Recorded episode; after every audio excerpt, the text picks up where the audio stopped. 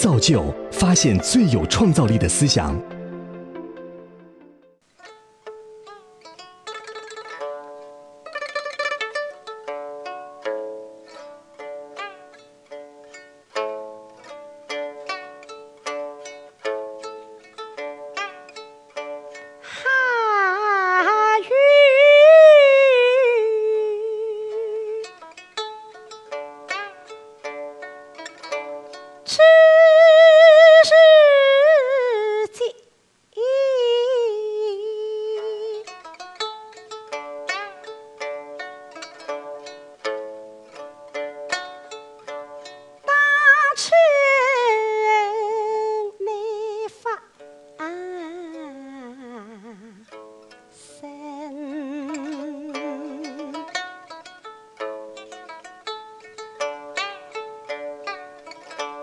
say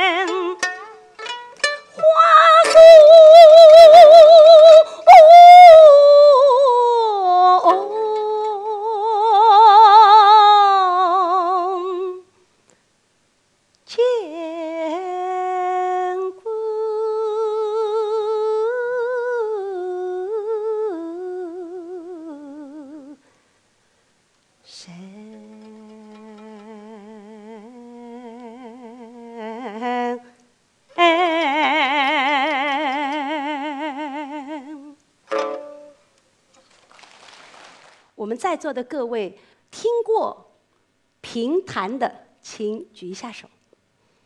嗯，我看到了，大概有百分之十这样子。现场听过，今天不算，现场听过的有几位？大概百分之三吧。是这样的，这就是我们现在面临的局面。我们从前的评弹，就是所有的人听见“评弹”两个字，都举起手来，我都听过。那么现在的观众呢，就是大概百分之三，不会超过百分之十。评弹，什么叫评弹？评、弹，其实是两样艺术，但是可以放在一起。何为评？北方的评书，这是北方的评的形式；我们南方的，就是只说不唱，用苏州话来表达的，叫评话。我刚才有弹有唱，再加上我要说故事，有说的，就是弹词、评话、弹词加起来就是评弹。北方的曲艺大家很容易记，相声，北方的代表，而评弹就是南方曲艺的代表。我刚才做了这个调查呢，是现在评弹的现状，也就是最近。我接到我们团里的小朋友微信告诉我，他说：“老师，我要想转业了。”我觉得今天我到书场里，我只有八个听众。我听见有点难过，也只是安慰他一下。我说：“你，你是一个很有希望的演员，你还是要有信心，坚持一下。你要换你的方式跟观众去接触。”过了几天，他又发来一条微信，他说：“老师，今天终于一个都没有了，我能够回家休息了。”听他这句话，似乎这个孩子并不喜欢平潭，他坚持不了，他走了。但是从他来跟我交谈，我是知道他是在寻找一种支持，他要有信心。但是也是现实，他还有一句话，他说：“老师啊。”现在社会在发展，你看，有录音，有录像，老师都有经典之作留下来，是不是还需要我们这些学生做一个复读机？那么我就告诉他，如果你做一个复读机，你肯定会被淘汰。这就是艺术，艺术是需要创新的。呃，这一张照片呢，是我两年前在杭州演出的。当时是二月份，身上的衣服观众都穿得很厚。那时候下雪天，零下五六度。我记得那些观众啊，因为我们偶尔去杭州一趟，所以那些年纪老的观众就坐得满满当当，坐到了门口，每天踩着雪来。家属都不赞成，去干嘛？不要听了，这都是雪，摔一跤怎么办？这个也是很能理解的事情。但是那些老观众依然来了，我是有一分感动。但是，当我看到下面都是白发苍苍，我就觉得我们的危机实在实在太大了。我要说一点点，我们平潭怎么来处理一些事物的，怎么来处理人物的。电影里面看啊，唐伯虎这么一个故事，我们平潭里要处理一个小的细节：唐伯虎卖身为了秋香嘛，卖到华相府，取名叫华安。一方面就是说，呃，服侍相爷；另外一方面，他还要照顾华相爷的两个儿子的学问，要教他们读一点书。当然，作为一个波斯来说，都希望呃把好的人才留在身边嘛。华相爷也是要把唐伯虎留在身边，怎么留呢？最好的办法，给你娶一个漂亮的妻子，就准备。华相府所有的丫鬟集中到厅堂上，让唐伯虎选一个。但是，画像爷把最好的秋香藏了起来。其实，唐伯虎就是为了秋香来的。这么多丫鬟让他挑选，其中就有石榴姐。而这位石榴姐呢，自从唐伯虎卖身到画相府，哎呀，对唐伯虎是亲言有加，真喜欢呐。因为唐伯虎本身长得又漂亮，现在说起来小鲜肉嘛，然后学问又很好，所以石榴姐呢，她承担的是什么？小厨房烧菜的。哎，下面的观众说啊，厨娘就是很老哦，不是，那种相府里，厨娘十六七岁，美丽的小姐姐。那位石榴啊，自从看到唐伯虎每天。唐伯虎给画像爷、给两位公子拿菜的话，石榴姐呀就偷偷的把给主人吃的菜先炒一份给唐伯虎吃，所以唐伯虎很享受的。等到要选的时候，哎呀，石榴姐是真开心，她觉得唐伯虎是一定会选我的，所以她在一百多个丫鬟里面，她就挤呀挤呀挤到第一排，然后就对着唐伯虎看。哎，姓欧呢？选我呀！这是我们平谈表达的方式。唐伯虎一看，哎呀呀呀呀呀呀！完了完了完了！我俩我俩，我非你呀！我根本就不要你，我要的是秋香。那怎么办？你不理他吧，他这种样子，就是场面上也很难看。唐伯虎想来想去，只有一个办法，就是我要刺激他，让他走了。那么我可以选秋香了。怎么刺激他呢？唐伯虎又很口软呐，：“姐姐，姐姐，眉儿生得好，你的眉毛生得好。哟，干嘛你呀欢喜我不管？说我眉儿生得好，那就是他喜欢我的喽。我们平台几个丫鬟很容易换个角色，手一插就是一个丫鬟了，马上就转换了。谢我娘，呃，姐姐，一会儿生得妙，你的眼睛也生得妙。那么，胡阿哥啊，谁当你当夜成亲吧？他很激动，要马上当夜成亲了。唐伯虎吓死了，那怎么办？哎呀，姐姐，随后姐姐一样生得不好。哎呀，石榴就着急了，我一样生得不好，我什么生得不好啊？胡阿哥啊，我什么是生得不好讲？唐伯虎啊，很绝，说了一句：“姐姐颧骨太高，颧骨太高。”哎，我们苏州人有一句话很难听的。叫九骨干，杀夫不用刀，就是颧骨这么高，杀个丈夫都不用刀的。你想想看，这一句话对石榴的刺激是什么刺激呀？啊，啊就是娶了我，你会给我杀了喽，给我的脸上两块骨头给杀了。那个石榴就很生气，那一个场面，这么多姐姐妹妹都看着，下不来台呀。转过身去，阿姐每次都让开的，让开的，大家让开来。那些。丫鬟就问：“十天娘开，十天娘开讲，为什么要让你？当心点啊！我面孔上有两把刀，当心刀他不对，割他耳朵啊！所以说我脸上有两把刀，要带掉耳朵，割掉鼻子的。然后石榴怎么样？回到房间里，扑到床上，嚎啕痛哭。嘿嘿，我那个十天的你唔良心！苏州话杀千刀，那个刑罚很重啊，杀千刀啊！然后说你没良心，哭啊！哭的哪一年？哭到怎么样？我们评弹演员有一句形容：哭得了隔壁的一个龙帮来他听见子，就是哭的隔壁的聋子老太太都听见了，可见那个哭声啊，比震天还要厉害。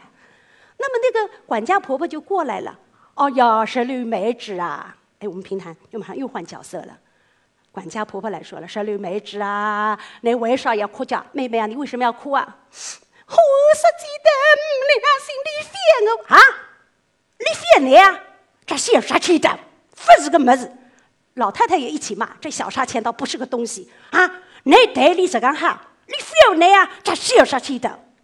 这老太太一骂，石榴啪，上那里收起来，不许骂，不许骂。这是要啥心肠？不怎么？你会也骂了？不许骂！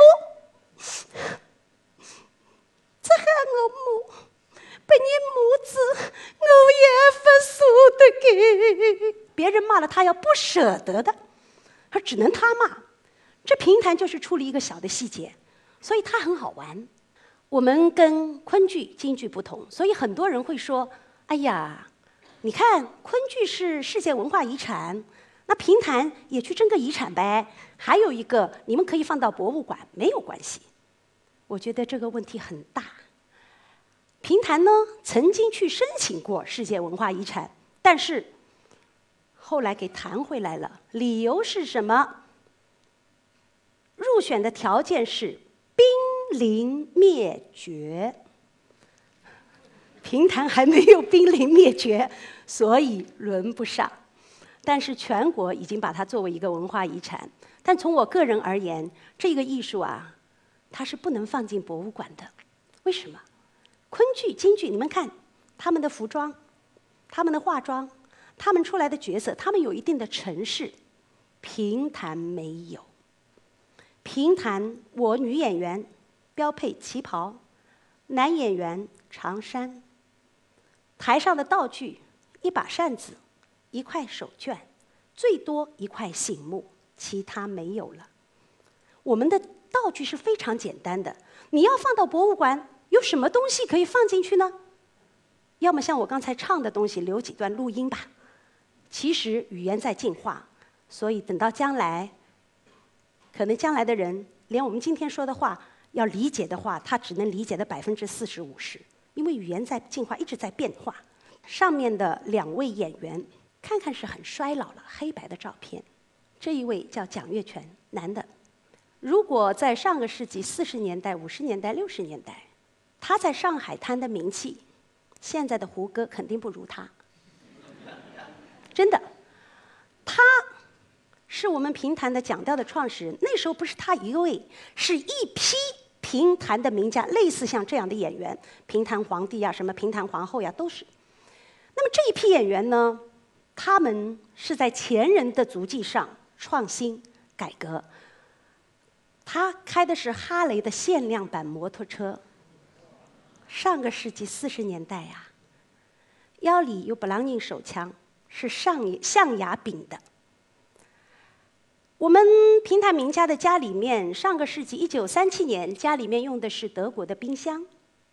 我不说别的，就说蒋月泉老师他在台上演出，经常会叮，什么东西？下面丢上来的钻戒。这是真的，而且不止他一个，是好几位都有这样的经历。之前的兴旺，也就是带来了我们现在的衰落。任何事情都是盛极由衰，一定会有一个转弯的。那么我考平潭的时候呢？一九八一年，八一年考平潭学校的时候，当时是两千人招十七个学生。那么可见我们的淘汰率是非常非常高的。它的录取率大概也只到，也只到就是你看两两千个人只有十七个嘛，但是到现在从事这个职业的我这一届大概有这么一两个演员，所以他的呃一个淘汰率太高太高，当然里面有方方面面的原因。平台什么时候开始衰落的？它是在一九八七年左右开始慢慢衰落了。它的衰落其实是跟我们演员。有更大的关系，自我阉割。我们现在都知道，我们有演员有演员的责任，需要你做一个宣传。但是之前我们看到很多的文章是，你的宣传、你的艺术产品要推销出去，叫寓教于乐。你就是要教育别人，也得让大家开开心心的，他才能接受。但是我们现在，我们的创作者，不管是评弹也好，中国的任何戏剧也好，中国的小说也好，各个阶层的创作方面，都出现了一个自我阉割的现象。不见得是不让你说，是自己慢慢慢慢觉得，哎呀，我不要说了，我不说了。也许等到以后你让他说了，他不会说了，就是这么简单。我们很多作者啊，他已经不会写出一些针砭时弊的作品。要知道，我们评弹还有一条手臂是非常重要的，这条手臂就是针砭时弊，吐尽胸中快垒。你作为这个当代的人，你在台上你要说什么？你要告诉下面什么？你要跟下面一起分享什么？让下面。跟着你走是什么？这是演员必须要动脑筋的。然而，我们现在评说这一条手臂几乎已经断掉了。我们整个评弹界能够评说的演员，我不夸张，绝不超过十个人，可能还不到。如果说的严肃点，五个都不到。所以，这是一个非常可怕的事情。那么。由此而来，我作为一个评弹演员，我就要出去看，怎么会这样子？就在两年前啊，我参加了一个全国的优秀曲艺作品的汇演。所谓全国优秀曲艺作品汇演，就是全国所有的省市各选一到两个节目去参加这样的演出，五十个节目，因为本地会多出一几个节目。当我六场演出看完以后。四十七个节目，全是不分青红皂白的歌功颂德的，用一些不恰当的语言去说一些问题的。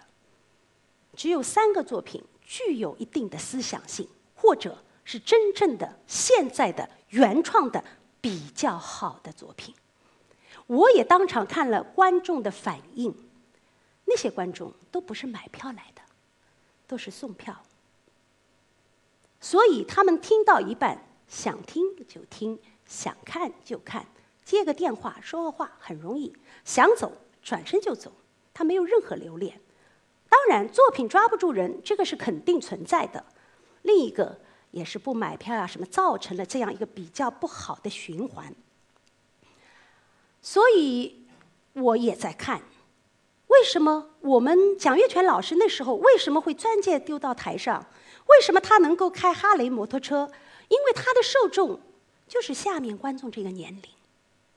评弹在当时是一个时尚的精神享受产品，它跟我们现在作为一个老年人的消遣品完全是两个概念。年轻人为什么不听评弹？我有年轻的粉丝，我也问过他们。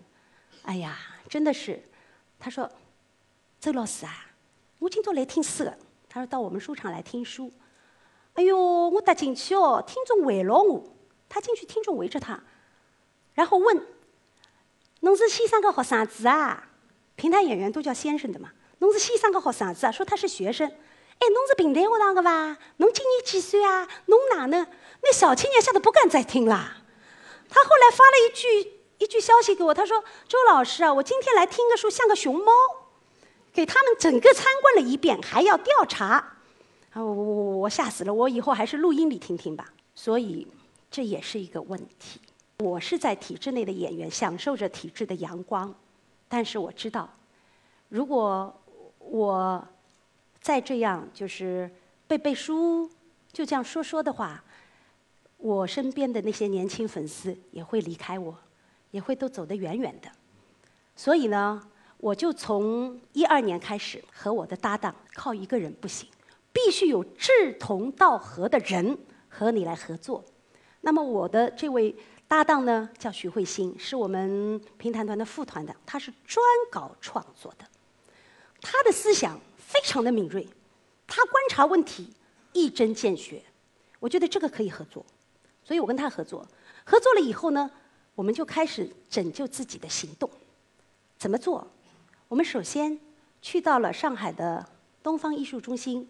还有现在的上海交响乐团，我们到那个地方去演评弹、说评弹，但是关键作品，所以我们开始把老前辈的作品改编，按我们的思想改编。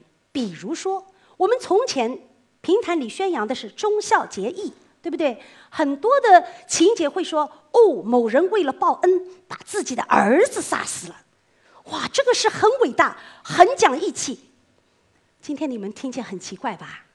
这什么呀，对吧？一点也不善良，这个心狠手辣，把自己儿子都杀了，这个是报什么恩？这就是观念。如果我们依然把这个书拿回来，自己这样说，我相信你们要笑，连现在的老观众也不接受。你的观念不对了。你要说这个可以，但是你前后。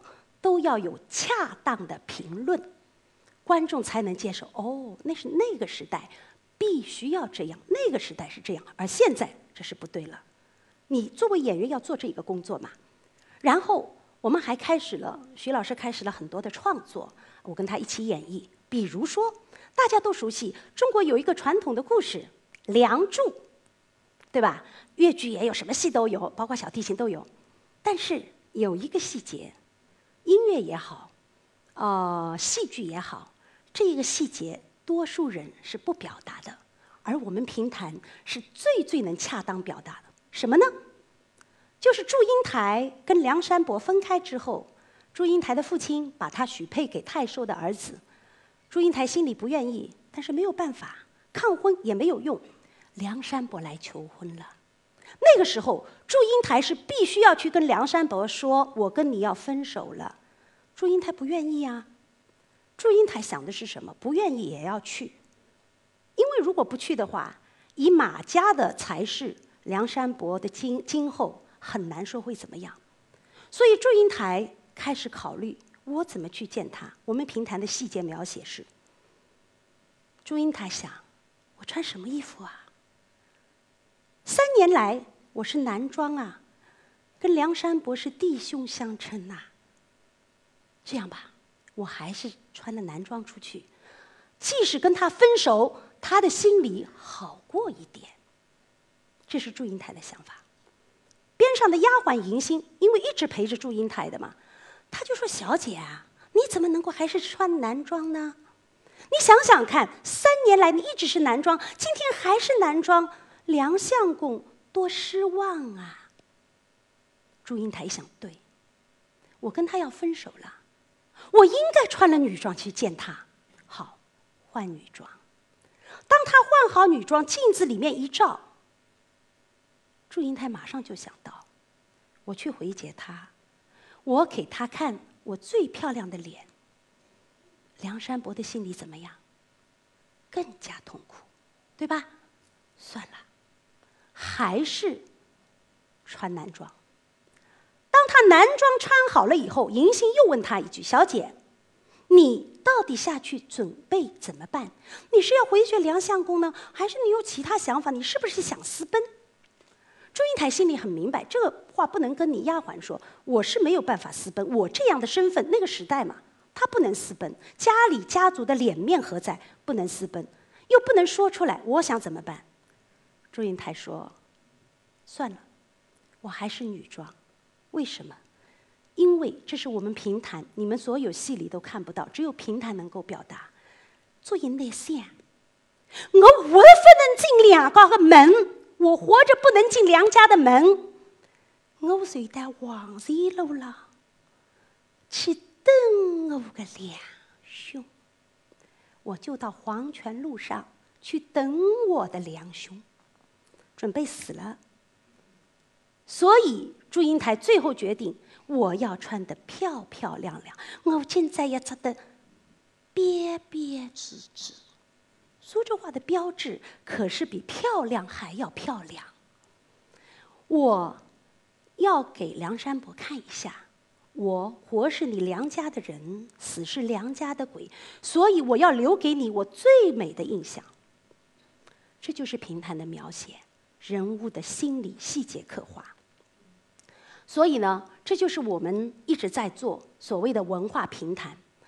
我们的前辈花了很多心思，把“评弹”这两个字提升为四个四个字“评弹艺术”，而仅仅这几十年，我们的。附近的这一辈人，包括我们在这里，我们把评弹艺术后面两个字丢掉了，又变成评弹了。所以我们想重新来强调文化的意义，把评弹当中的文化前置，让更多的人知道评弹其实很有味道。评弹它对一个事件的分析会从各个角度来分析，所以听评弹有评弹的好处，也是评弹这个东西之所以慢慢慢慢。它虽然淡出了，但是还有我们忠实的观众在。这个就是今年上上半年，呃，三月份在东方艺术中心，我们演出结束以后，请观众啊跟我们合个影，大家看一看，至少不是满头白发了。观众的年龄已经大大的降低了，而且我们这里面还有很年轻的小姑娘粉丝，他们会跟我说：“周老师，每次听你们的，我就觉得评弹还没死。”所以这些话是很感动我的。我认为，评弹之所以走到今天这一步，根本的责任，我们现在很多同行会说这是观众不懂呀，伊拉啥么子不懂，都是观众不好。我觉得不是，更大的问题一定是在演员身上。你演员没有好的东西拿出来，谁要听啊？我做演员的话，我现在出去好的节目，我真的很少听得见，有时候就是睡一觉。结束了，就是反而听节目变成一种痛苦，这个就不是太舒服了。所以我们要做的什么？我很希望就是我和我的搭档，虽然我们两个人的力量很小，希望将来有人跟上来。就是我想做的是，我们和你们中间呐，用我们来把以前的评弹艺术，我们两个是一顶桥梁，我们来走到观众中间来。或者我们拉着观众走到我们的好的艺术当中去，这个就是我们想做的事情。如果我们这一代演员依然是背背老前辈的东西，唱唱以前所有人唱过的东西，乱七八糟的来唱给大家听，那他肯定是死了。但是，如果我们开始努力，如果我们后面的青年演员看到我们，他跟着我们一起来做。我们把评弹的精致化传递给大家，我们把评弹的一些为人处事一些道理、一些东西，哎，慢慢慢慢的跟大家来谈，跟大家来聊，大家能够接受，大家认为这个艺术，哎，倒是与众不同，它可以作为一个精神享受的产品。那么，一百年之后，评弹依然还在。谢谢大家。